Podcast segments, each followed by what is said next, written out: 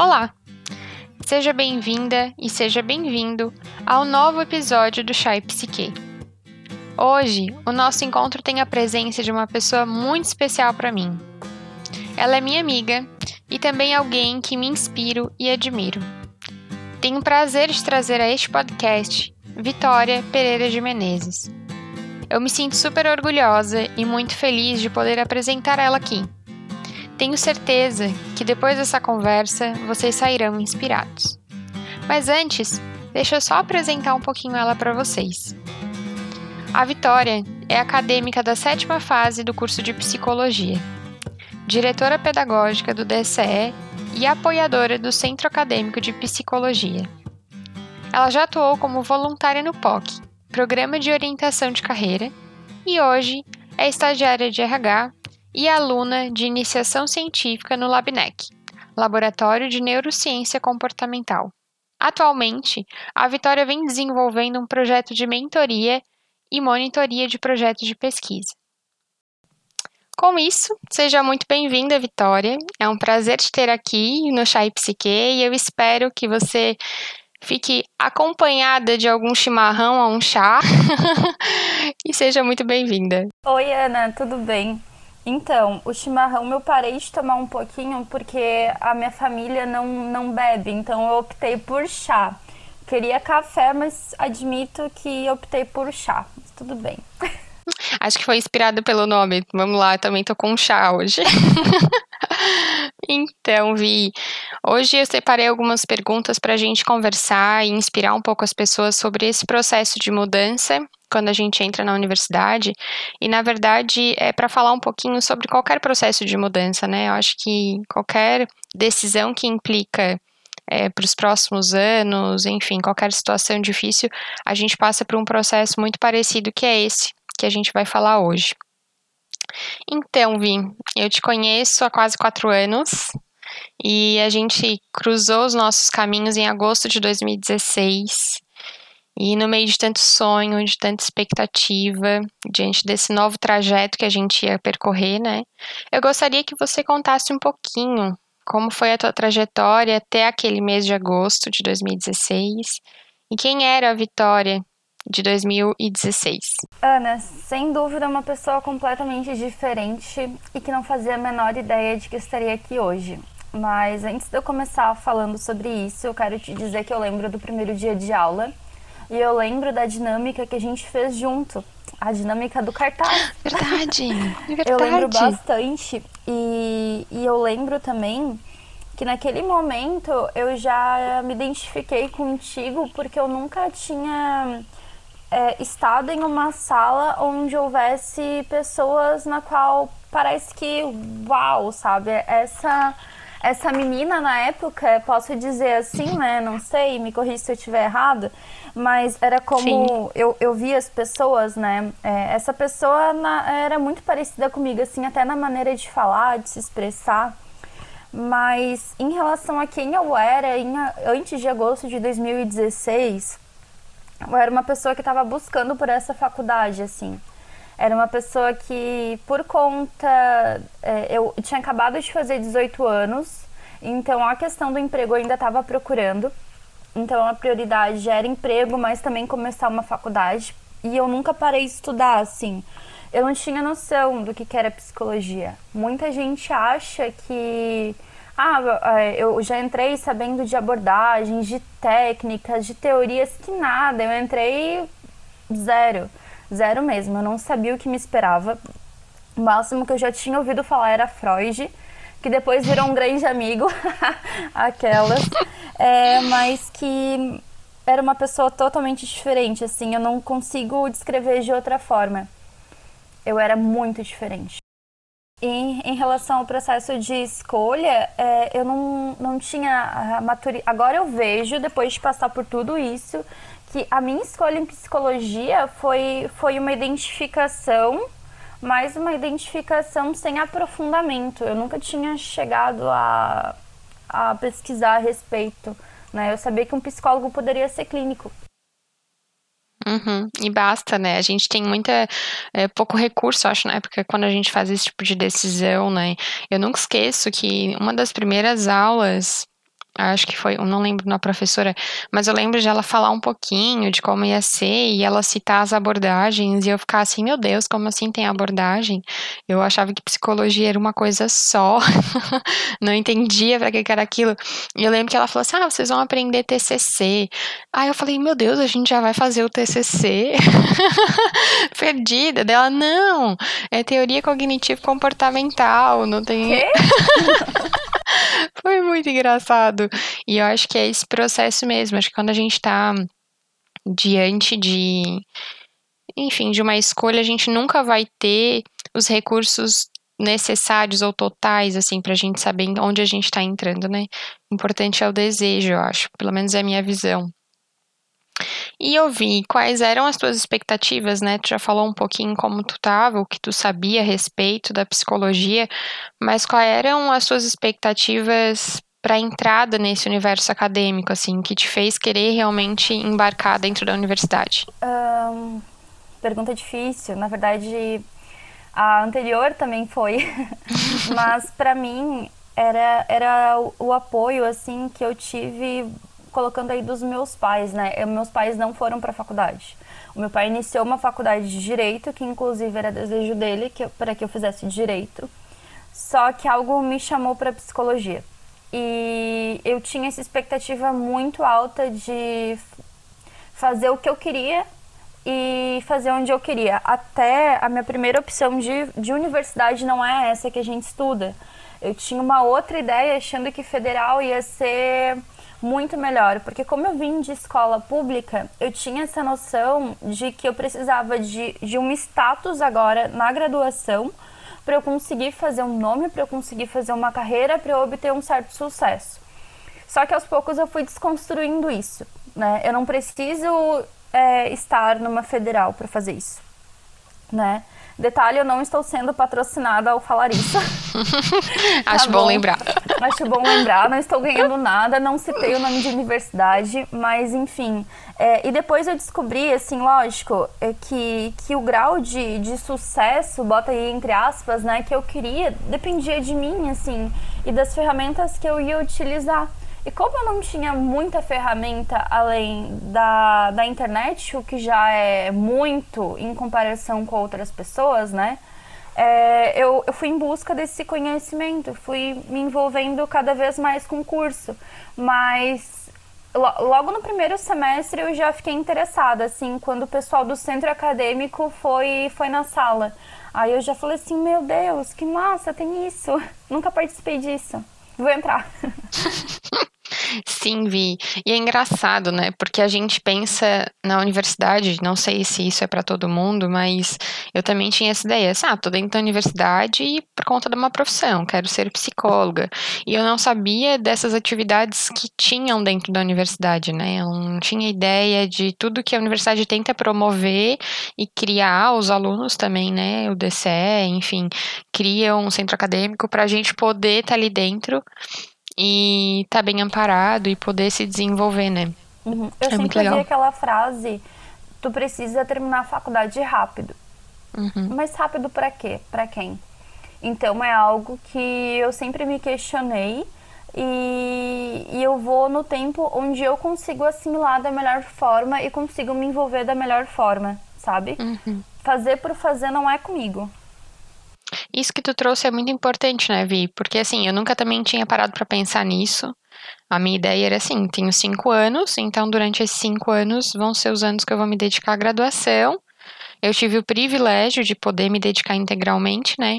Eu sei que eu sou uma estudante à parte, mas é, eu lembro que uma colega nossa, a Amanda, um dia ela tava me contando assim, não, eu vou começar a ir mais devagar, eu acho que eu ainda não desfrutei de tudo que a universidade pode me promover. E aí eu fiquei, gente, é verdade, né? Porque assim, às vezes a gente passa nesses cinco anos tão batido, assim, semestre por semestre, é tanta coisa para fazer, que quando vê a gente não pode se experimentar em outras possibilidades, né? Então isso é, é uma coisa importante mesmo que tu trouxe até em questões assim de, de viagem, vou dar um exemplo, que é o Junique, que é a jornada de iniciação científica. Às vezes acontece em outros, outros municípios. é, eu nunca tinha ido até Florianópolis e eu fui num, num congresso que teve, sabe? É, era de psicopatologia, não tinha a ver com iniciação científica. Mas ainda assim, se não tivesse a universidade, eu não ia saber que existia essa oportunidade e que poderia sair é, daqui de Tubarão, sabe? Através Exato. da universidade, digamos assim. Eu nunca tinha ido a Florianópolis. E o Junique acontece também na, em Pedra Branca algumas vezes. Eles uhum. alteram, sabe, as datas. Sim, e também sim. nunca, nunca eu, ia, eu ia pensar assim, nossa, isso aqui existe. Uhum. É engraçado, né? A gente vai. Quando a gente tem a possibilidade e se entrega para o processo, né? A gente é extremamente surpreendido.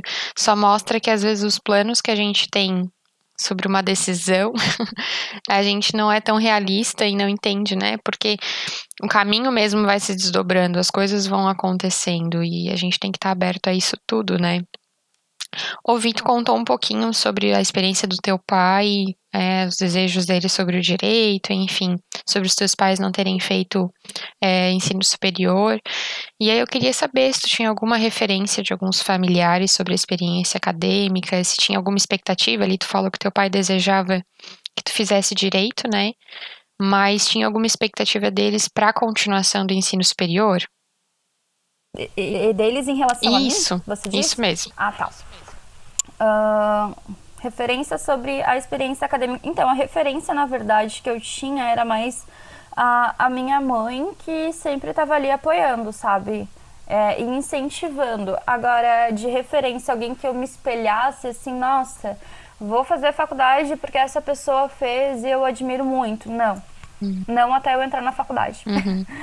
E, e sim, existia uma expectativa deles para a continuação dos meus estudos. E aqui, até onde eu, eu coloco, que muitas amigas minhas, na época do, do ensino fundamental, do ensino médio, estavam acostumados a ouvir a frase: você precisa se casar para ser alguém.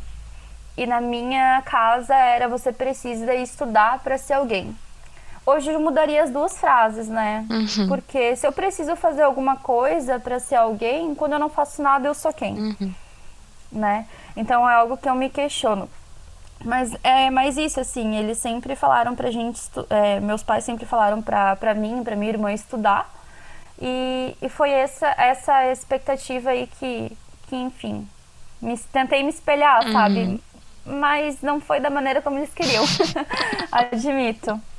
Entendi, legal, Vi.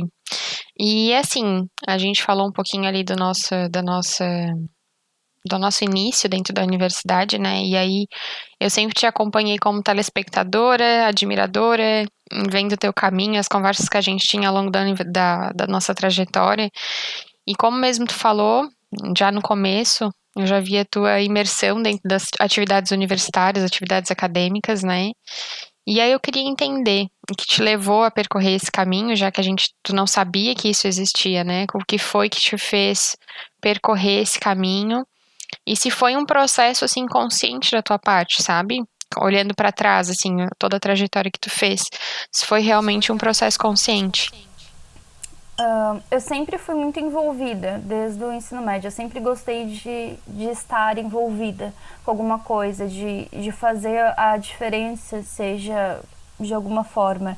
É, não foi totalmente consciente, não, Ana. Até porque foi algo que, por eu já ter esse, ah, esse impulso, digamos assim, o centro acadêmico foi assim. Foi assim que eu conheci é, o Jamer, a Natália, que na época eram os presidentes é, e vice-presidente do centro acadêmico. Foi aí que eu comecei a me envolver. E daí, por conta desse envolvimento com o centro acadêmico, eu acabei sendo chamada para fazer parte do DCE, entendeu? Por conta das organizações nos eventos que eu fazia, junto com a equipe. É, mas não, não digo que foi 100% consciente, não até na questão da pesquisa, assim, eu não achei que fosse tomar o rumo que, que tomou. Uh, digamos que é como se fosse uma construção. Construção. E eu tive que fazer algumas escolhas. E daí essas minhas escolhas, sim, foram conscientes. Por exemplo, é, eu tive que sair do POC para pegar o estágio, entendeu? Então essa foi uma escolha consciente, né? Uhum. De, de, é, da minha parte. Mas agora, pensar que se eu estivesse lá no primeiro semestre, olhando agora, eu nunca ia imaginar, eu ia ficar assim, de boca aberta, pensando como é que ela fez para chegar lá, sabe? eu acho que eu iria ficar assim. Então, quando eu falo em escolhas, quando eu tive que optar, por exemplo, o centro acadêmico e DCE, foi uma escolha consciente, sabe? Agora, entrar no centro acadêmico, ter toda essa repercussão do meu trabalho lá, nunca que eu ia imaginar. Então, uhum. não foi 100% consciente. Uhum. E realmente foi uma repercussão, né, Vi? Acho que enquanto, enquanto presidente depois do centro acadêmico, pôde desenvolver por muito tempo alguns dos eventos mais importantes, eu acredito, assim, né? A gente conseguiu trazer pessoas extremamente diferentes durante a trajetória. E eu falo da minha parte enquanto telespectadora de novo dessas palestras, dos eventos e semanas acadêmicas. E só um adendo, tá? A Ana, gente, ganhou o prêmio todo dia da semana acadêmica todo dia. E assim. Foi, eu não sei o que aconteceu aquele, aquele final de semana. Foi a primeira vez que eu consegui ganhar tanto presente. Hoje eu tenho uma caixinha com os prêmios, assim, um joguinho, tinha livros. E eu fiquei, gente, não sei o que tá acontecendo. Ela tem uma caixa escrita assim: premiações da semana acadêmica. Imagina! Gente, eu, eu lembro que eu cheguei a ficar até envergonhada. Teve um dia. Ah, é porque tava. É, para as pessoas entenderem, é que os brindes estavam em cadeiras premiadas. Então a gente sentava na cadeira. E aí, para assistir a palestra, aí no final da palestra eles diziam: ah, procurem. Mas assim, a gente não sabia no começo, né? Aí teve um dia, acho que foi a segunda vez. Eu cheguei, sentei numa cadeira na verdade, eu pedi para sentar no corredor, assim. Aí tinha duas amigas, uma do lado da outra. Aí elas, não, pode pegar o meu lugar. E elas andaram duas cadeiras pro lado. Eu sentei e eu ganhei. eu fiquei morrendo da vergonha. E aí era um livro sobre psicodrama. E assim, é uma abordagem da qual eu gosto bastante, mas não me identifico. E a menina que tava sentada antes é do psicodrama. Aí eu dei pra ela porque eu fiquei tão envergonhada. Ai, aí ela, não, não precisa. Se não, pega, por favor, era teu. Teve, eu lembro que teve uma vez, acho que foi no último dia, que daí eu falei assim, gente, só eu sei porque eu que botei embaixo. E isso falando pra equipe do centro acadêmico. Aí quando eu cheguei, eu tive sentada no lugar que eu tinha colocado, eu só fiz assim o, pessoal não, o, pessoal não, consegue ver aqui porque é podcast, mas eu fiz assim um gesto de não acredito, de novo. Como assim? Gente, eu não sei. Eu acho que foi o universo que conspirou, porque eu não sou essa pessoa tão sortuda em eventos. Mas foi muito legal. Foi uma semana memorável. Foi, foi. Eu tava eu, hoje no meu Instagram, é, quinta, né? Hum. Fazer um TBT ali. E a programação é fazer relacionado ao centro acadêmico, e daí eu tava vendo assim a experiência, sabe? Gente, eu saí no site do conselho. Uhum. Regional de Psicologia. Isso. CRP12. E aí que é engraçado, e né? Isso é incrível. Porque assim, Via, as pessoas não entendem, assim, a gente não sabe, né, quando entra a importância desses centros, né? Acho que é importante a gente validar a importância do centro acadêmico também porque a universidade por si só ela dá o que ela pode, mas o movimento dos alunos, né, dos próprios acadêmicos, para poder trazer mais coisas diferentes que não estão dentro do, uhum. Do nosso cronograma, enfim. Mas, mas assim, depende muito também, é, é porque assim, o centro acadêmico, ele é autônomo, uhum. né, ele não precisaria chegar lá na coordenação, no NDE e falar assim, olha só, a gente vai fazer esse evento aqui, o que, que vocês acham? Só que eu também acho que seria uma falta de consideração com as pessoas que estão lá e ainda mais com a nossa coordenação e com o NDE que a gente tem hoje no nosso curso em psicologia, uhum. sabe? A nossa coordenadora mesmo é uma pessoa que batalha muito pelo curso. Então, todas as pessoas a gente falava assim: o que, que tu acha? Perguntando, uhum. né? O que, que tu acha? E só que assim, a gente correu atrás do, dos representantes lá do do CRP12 da época, né? E, e se tinha, assim, um certo receio, até porque acadêmicos desenvolvendo um evento da, do tamanho que ele é, uhum. sabe? Então, a gente contava sempre com esse apoio, com quem que a gente chama, que, é, que esse assunto tá bom, não vai dar tanta polêmica, ou se vai dar tanta polêmica, como é que a gente pode estar conduzindo. Tudo isso era discutido nas reuniões de congregação. Uhum. Isso é muito legal, né, Vi? Porque daí a gente não sabe o poder que é poder estar tá envolvida nesses movimentos, porque dá uma visibilidade muito grande, né? E aí entra nesse assunto que a gente está falando tanto agora, da construção desse perfil profissional. Quem é esse estudante? Quem ele vai se tornar no final da, da graduação, né? E querendo ou não, tu acaba tendo conhecimento, conhecendo pessoas de diversas áreas, pessoas dentro do CRP, por exemplo. Então, é uma visibilidade, uma experiência que não tem quem tire isso de ti, né? Isso é muito, muito legal mesmo. E assim, ao longo da nossa trajetória, eu pude, junto contigo, compartilhar alguns lugares que a gente fez voluntariado junto, a gente fez estágio junto no programa de orientação profissional do POC. E aí eu queria saber, a gente já tá falando um pouco disso, né? Qual é a importância que tu acha que tem esses estágios, além desses de de contato com outras pessoas, assim, mas o que, que tu acha que tem de importância nesses trabalhos para a construção desse perfil profissional? É, primeiro eu quero agradecer porque o que eu aprendi com o POC, assim, foi contigo e com a Bia. Porque Obrigada. eu lembro, assim, na vitrine das profissões, o quanto eu aprendi com vocês. É, eu te olhava, assim, e, e, é interessante porque em sala de aula era uma, uma outra Ana. E a Ana do POC era a Ana do POC, sabe? E, em relação ali à construção né, do perfil profissional, é, tem bastante, importa bastante, sabe? Até pela questão da escolha de, de refletir. O, o POC, quando a gente fala em orientação profissional, a gente já vem né, fazendo que, com, que com os acadêmicos os alunos né, de ensino médio, enfim, consigam fazer uma escolha mais consciente. Então, isso acaba que a gente acaba que a gente pega, sabe, um pouco dessa escolha consciente e dessa maturidade em perceber que a gente também precisa fazer uma escolha consciente enquanto pessoa, enquanto acadêmica, enquanto profissional. É, e hoje eu percebo é, que essas, esses envolvimentos me deram algumas habilidades, por exemplo, no ensino médio era eu fazia as coisas tudo era tudo eu que fazia sozinha. Enquanto presidente, eu tive que aprender a delegar, né? Então isso já me deu uma desenvoltura ali para fazer uma gestão de pessoas, né? Que é, que é uma das áreas que hoje eu me identifico bastante, sabe?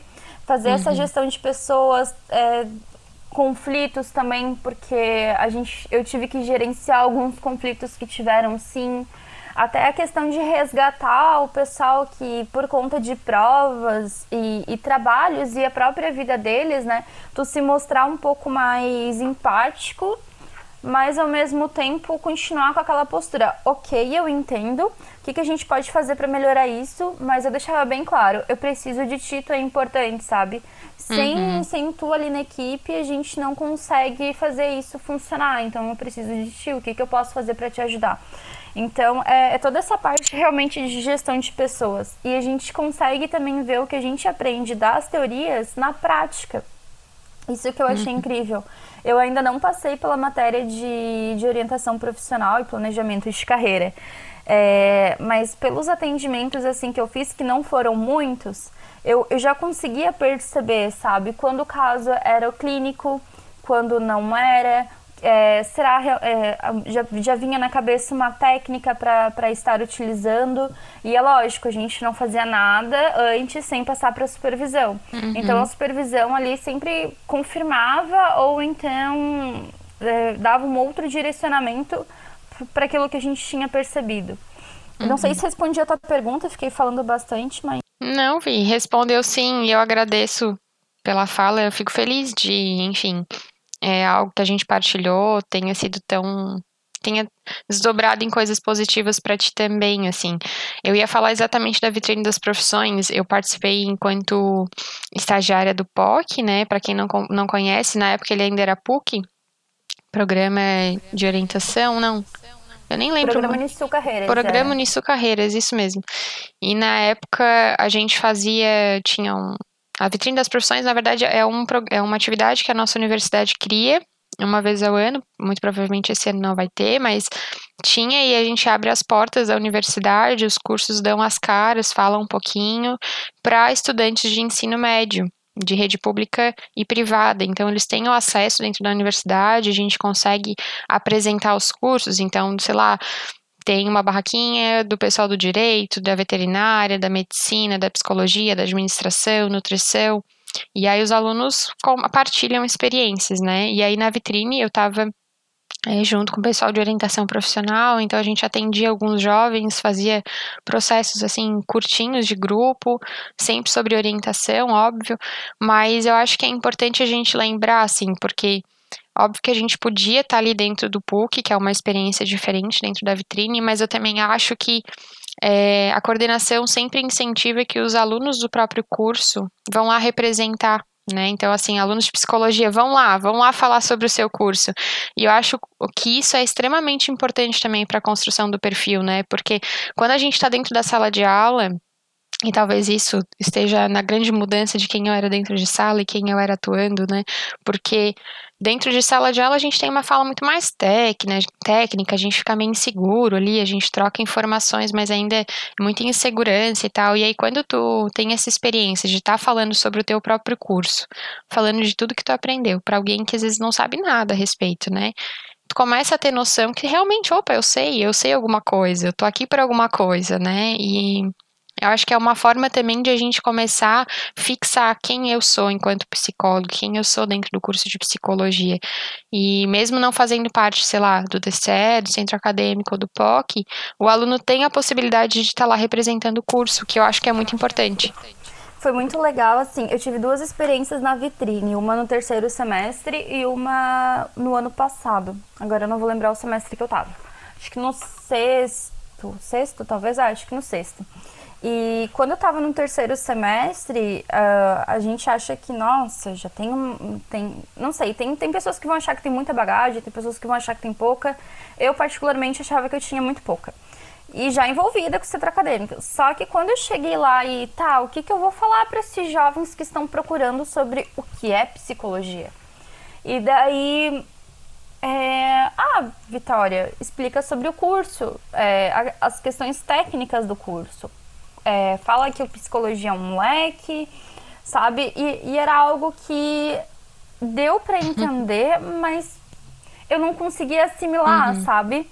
Como é que eu ia passar isso, né? Porque eu consegui entender agora, e isso com dificuldade. E como é que eu vou passar isso para pessoas que estão saindo do ensino médio, que são uhum. jovens? Exatamente. E na última vitrine das profissões eu tive que me virar em duas, porque eu tava pelo POC e pela psicologia. Eu parecia o super-homem colocando a blusa e tirando, uhum. sabe?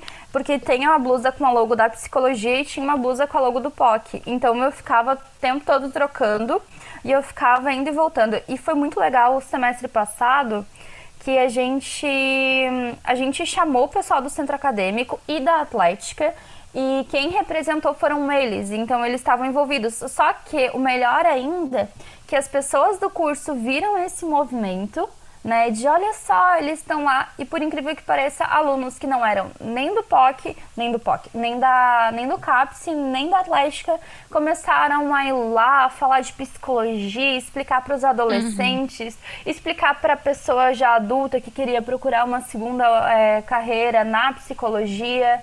Então foi muito bacana porque parece que isso chamou, uhum. sabe? E daí eu consegui falar já semestre passado com muita mais propriedade sobre como é que funcionava o curso de psicologia. Quando me perguntavam de uma de uma bota uma técnica e uma uhum. abordagem, eu já conseguia lembrar de alguma coisa, tentar explicar de maneira simples, uhum. sabe? E acho que isso que é importante, porque assim, se a gente for pensar em atuação clínica ou enfim, qual que seja a nossa atuação enquanto psicólogos, né, no futuro, é, a gente vai estar atuando com essas pessoas. Então, a gente pode estar é, trabalhando com uma pessoa na faixa ali dos 30 aos 50, querendo buscar reconstruir a, a própria carreira, querendo entrar na universidade de novo, ou com um jovem, adolescente, enfim. E é importante a gente ter esse domínio e segurança em poder falar da própria área, né? Eu acho que isso é algo que a gente só consegue conquistar é, tendo esse tipo de experiência. Porque às vezes a gente fala com um familiar, com outro ainda é diferente de quando a gente consegue conversar com pessoas que estão interessadas e dispostas a quererem te ouvir ali a respeito disso, né? E aí a gente acabou falando bastante coisa sobre a responsabilidade, eu acho que do aluno, né, Vi? Isso nos leva a isso, assim, sobre a responsabilidade do aluno sobre a própria formação. É, eu acho que é algo interessante, talvez às vezes um pouco polêmico, porque a gente sabe como é para cada um estar dentro da universidade, alguns têm mais privilégios de poder estar tá fazendo um pouco mais de coisa, mas ainda assim, como é que tu entende a responsabilidade do aluno sobre a própria formação? A responsabilidade do aluno é total. E isso é algo que a gente já vem falando desde a, das, nas reuniões de congregação que eu fiz parte. É, os alunos, voltando novamente para nossa realidade, Ana, no, no, no, curso que a gente faz e, e, na universidade em si, eu percebo que tem uma dificuldade de responsabilidade acadêmica, tanto na parte pedagógica quanto da parte institucional, certo? É, muitas pessoas não se interessam em ver a carga horária do curso, os estágios, as horas acas, deixam para a última hora, não se preocupam em fazer cursos de extensão. Ah, mas eu não tenho tempo. Tudo bem, a gente entende, às vezes tu trabalha, faz alguma coisa, mas eu nunca me esqueço. Teve uma vez que tava eu e você num curso no sábado ou domingo, era o dia uhum. inteiro, e, e a gente estava lá sabe? E, e pela nossa realidade, muitas outras pessoas poderiam estar lá também, uhum. entende? Então, essa responsabilidade acadêmica vem bastante. Os nossos professores, eles falam, né? Não é o trabalho da professora X, não é o trabalho da professora Y, é o trabalho uhum. que eu estou fazendo para mim, Vitória, uhum. é o meu trabalho. Então, se eu tenho que entregar um TCC para matéria X, o TCC ele é meu, então eu estou fazendo o meu TCC, entende? Uhum. Não é o TCC para o orientador tal. Então, uhum. Então, acho que falta um pouquinho essa responsabilidade também acadêmica e envolvimento com o curso, sim. Porque eh, eu sei, tem pessoas que realmente trabalham, não conseguem, se sentem muito cansadas, mas tem coisas que, que, que dá, sim, para se fazer, independentemente uhum. da, da situação, sabe? Centro uhum. acadêmico é, é um desses movimentos, vou te ser bem sincera, porque muita gente trabalhava. E não tem problema tu não ir nas reuniões, não tem problema tu não tu não participar assim indo nas salas de forma ativa. Se tu tá ali integrado é, de forma ativa, com uma escuta, com opiniões, já é algo que tu consegue fazer sem sair da tua casa, sabe? Uhum. E, e eu acho que também a, a, própria pandemia acabou mostrando um pouco disso. Porque agora em reunião com o DCE a gente não ficou parado em nenhum momento. A gente foi atrás de várias situações institucionais e pedagógicas, como a universidade, e, e ainda com pessoas trabalhando, porque a gente sabe né, que a vida profissional, a vida pessoal acabou se fundindo ali um pouquinho em meio a essa pandemia. Então, acho que depende muito do aluno e uma coisa que eu falei para o presidente do, do DCE, o Igor, foi que se tinha um desafio para a gente fazer esse ano, era trazer mais responsabilidade acadêmica para os alunos. Eles têm que saber o que está acontecendo com a nossa universidade, né? Eles precisam se interessar em ao menos procurar uma pessoa que possa explicar isso para eles. E isso uhum. pouca gente faz. Sim, eu acho que ainda é, é, um, é uma construção da própria educação, né? Acho que quando a gente está lá, ensino fundamental, ensino médio, a gente ainda tem essa linguagem de que a gente está fazendo o trabalho para o professor. De que, ah, eu, eu tô fazendo, ah, tem uma prova de matemática, sei lá, o professor me deu a nota tal. É, não foi eu que adquiri, não foi eu que fiz, não é a minha responsabilidade. E a gente está o tempo inteiro demandando a responsabilidade para o outro né? A gente está tirando de, da gente e mandando para outra pessoa. E eu acho que dentro da universidade muitas vezes a gente ainda se pega. E aí eu falo, me ponho às vezes também nesse lugar, porque todo mundo acaba fazendo, às vezes, em algum momento, de achar que a responsabilidade está no professor, está na instituição né? A gente tem, se for a gente pensar em hora ACA, a hora ACA vale qualquer atividade extra. Então, sei lá, um curso online de uma outra instituição, a gente consegue validar. Então, óbvio, depende de algumas coisas, mas de alguns critérios. Mas, assim, tem a possibilidade, né, de a gente entrar, ficar um cursinho, sei lá, de 30 horas online, 20 horas, 15. É tranquilo de a gente conseguir fazer. Acho que tem. Eu concordo quando tu fala que existe essa visão da educação, sabe? Ainda mais porque isso reforça aquilo que a gente falou no início. Eu vou fazer a faculdade rápido para entrar no mercado de trabalho, só que às vezes eu não conheço nenhum mercado uhum. de trabalho. Eu não parei para pensar nisso porque não tive responsabilidade acadêmica em, na hora de fazer a matéria X, me preocupar se eu realmente poderia atuar dessa forma e o local. Uhum. Eu vejo muito aqui em Tubarão muitas pessoas indo para organizacional, sem gostar do organizacional, porque não, às vezes o campo que queria não tem aqui, e daí como na faculdade não procurou, enfim, foi foi algo em cadeia, uhum. sabe? Não não chegou a parar para pensar nesse processo. Tipo, por exemplo, eu sei que hoje se eu quiser executar minha profissão, minha profissão como pesquisadora, eu vou ter que ir atrás de um mestrado, eu vou ter que ir atrás de um doutorado, e eu vou ter que estar disposta a não só mudar de cidade, mas se houver oportunidade também mudar de uhum. país. Exato. Né? Porque, porque é isso que, que o mercado brasileiro me, brasileiro me, me, me traz uhum. hoje, sabe? Em relação à pesquisa. Então, Vi, entrando um pouco agora sobre a tua experiência no meio científico, tu acabou de falar um pouquinho sobre isso, sobre mestrado, sobre doutorado, né? Eu queria entender da onde surgiu esse amor, já que era algo novo que a gente que tu nunca tinha ouvido falar e sabe, entendido das possibilidades. E saber qual é o lugar, qual é a função que a ciência tem na tua vida. Surgiu no terceiro semestre ou segundo, porque eu sou ruim de, de lembrar de matérias assim, mas com o meu, pro, meu professor de psicofisiologia, eu não me recordo se era no segundo ou no terceiro semestre, com o professor Mariano de Bittencourt, que hoje ele é o meu orientador e amigo.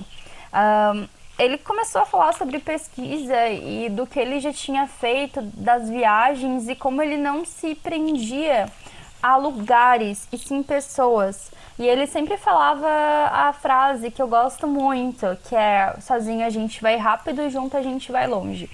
Então acabou que começou por aí, essa minha experiência, surgiu daí esse amor. E daí, é, quando eu estava começando a bolar um projeto de pesquisa, a ideia era totalmente outra, mas era com meditação ainda. Não, não era com meditação, olha que loucura, não era nem com meditação.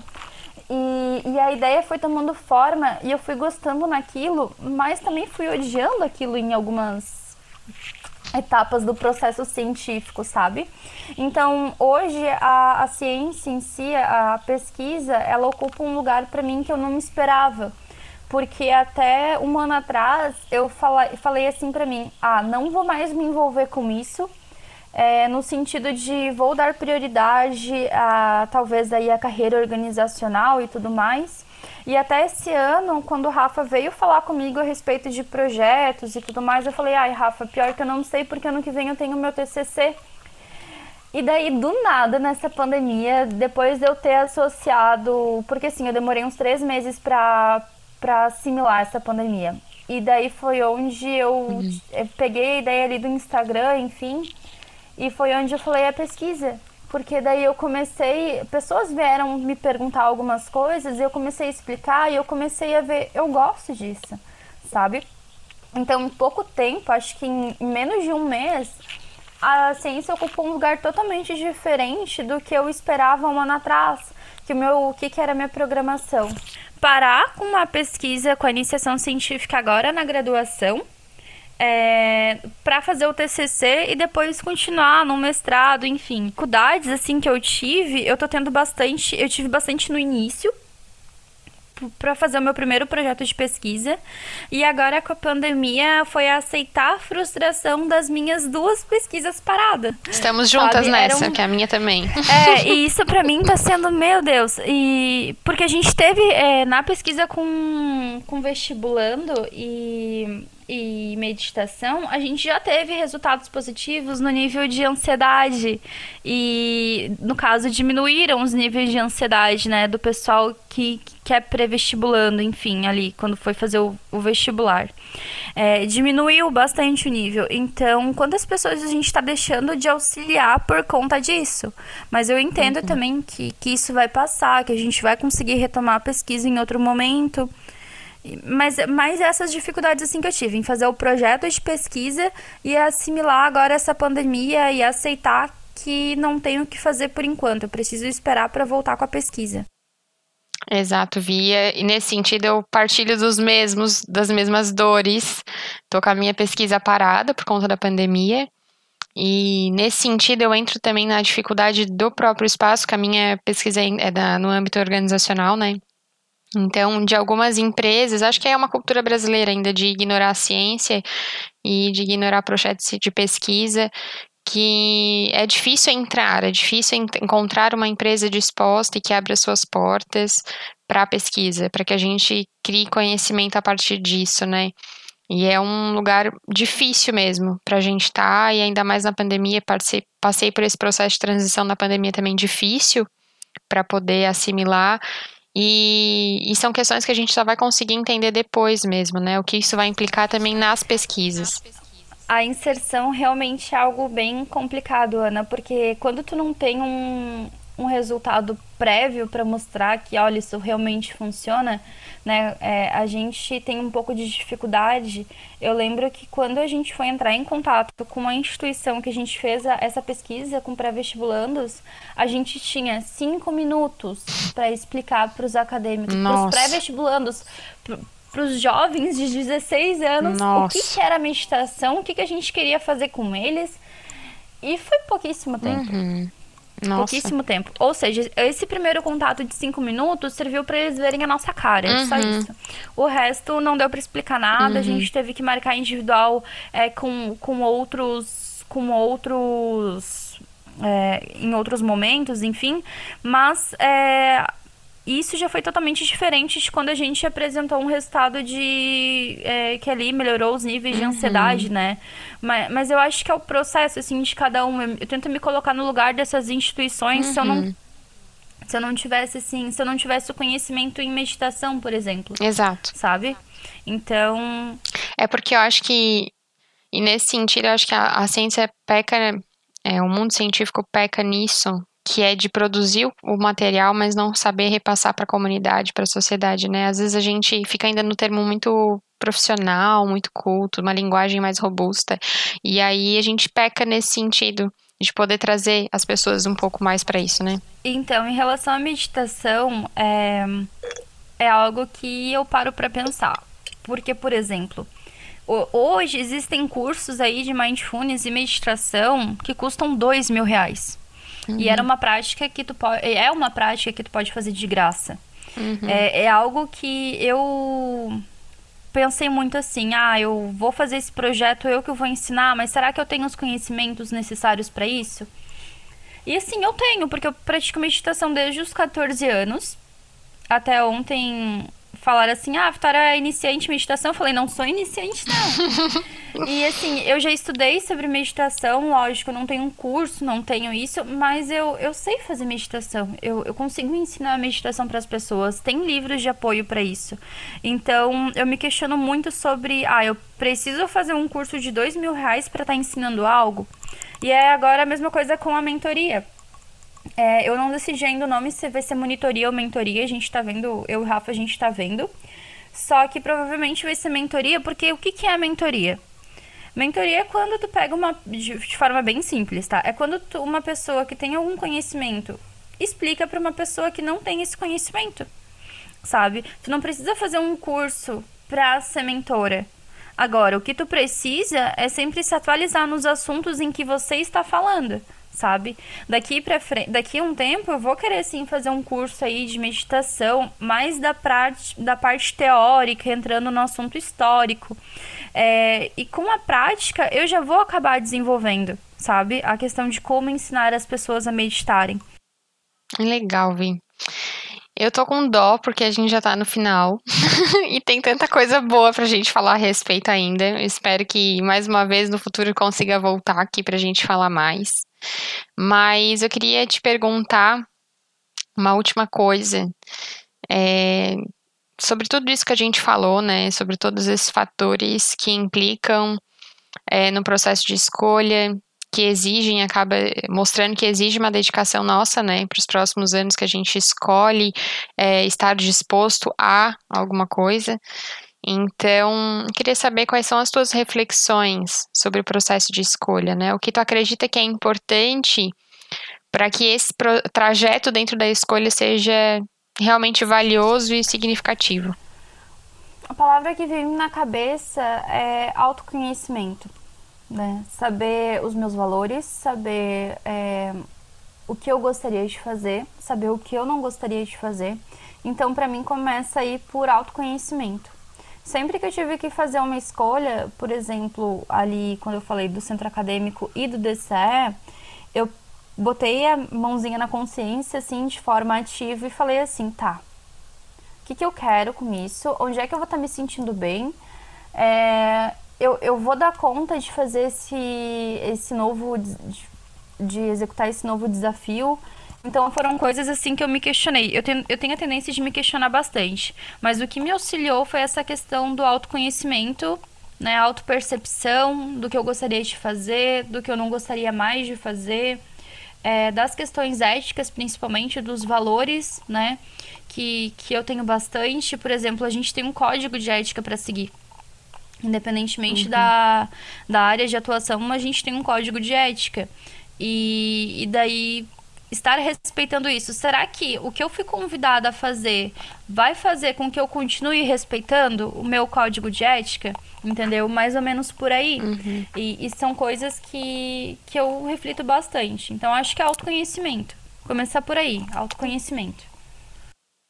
Acho que essa é a resposta-chave para muitas das coisas que a gente acaba enfrentando ao longo da escolha mesmo, Vi. Acho que eu talvez escolheria uma palavra muito parecida com essa. Qual palavra tu escolheria? É resiliência. que é, faz parte do autoconhecimento, mas também essa habilidade de a gente se adaptar também às escolhas, às mudanças que aparecem no meio do caminho, né? Que a gente tá Ainda mais agora, acho que mais conveniente do que o momento pandêmico é isso, né? Essa resiliência de a gente poder se adaptar e se, e se conhecer diante desses momentos diferentes, né? Mas é isso, Vi. Eu tô muito feliz com a tua presença. Tô eu muito também, feliz né? pela conversa que a gente teve. É, eu quero que as pessoas se sintam inspiradas de verdade, porque eu sempre, quando estou perto de ti, quando a gente conversa sobre essas coisas, eu me, sempre me sinto inspirada. Acho que esse projeto está aqui hoje tem muito da tua influência também. Eu agradeço por isso. Muito obrigada por ter cruzado meu caminho e a gente está aí juntas nessa. É, eu quero convidar quem está ouvindo a seguir o Instagram da, da Vitória, que fala um pouco sobre a mentoria dela, que é embusca.psi para vocês darem uma pesquisadinha, acompanharem o trabalho dela lá dentro. Ela fala bastante sobre isso que a gente está falando aqui. E convido vocês também a me seguirem lá no Instagram, porque afinal é onde eu estou a maior parte do tempo. É. É isso, espero que vocês tenham gostado e até a próxima.